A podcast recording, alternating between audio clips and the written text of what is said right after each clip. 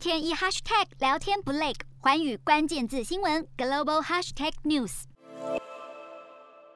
动机又来了，国防部六日晚间发布动态，因为中共军机一下来了十六架，骚扰台湾西南防空识别区，也让人担心台海危机是否有升温趋势。路透官网五日刊登共军攻台日台湾战争报道，指出中国可能夺取台湾的六种情境，这隐藏含义到底为何？这个焦土作战的话，那么中共本身也要上。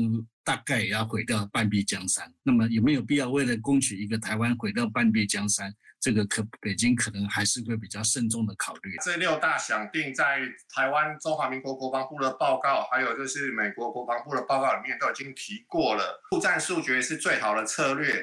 那如果说先攻外岛，或者是说用封锁的方法，或者是用火力攻击台湾本岛的方法，旷日持久，那这样子让国际介入的机会会更大。学者专家认为，台海目前的情势还在可控的范围之内。只不过现在，美国共和党籍联邦众议员又提出要重新检视美国的一中政策，是否会因此影响台海稳定？所以，美国的呃，就是国会议员要求重新检视台海的这种军。战略天平还有其他的可能的一个呃改变的现状，呃，就是要重新平衡，就是呃在台海的这军事的力量。一中一政策大概要改变的可能性不大，因为它的内涵很清楚，台海是全球最热的一个地方哈，所以大家都来蹭热度吧，好像每一个人都必须要懂一点台海的一个问题，但台海问题真的是跟其他的国际问题很不一样的。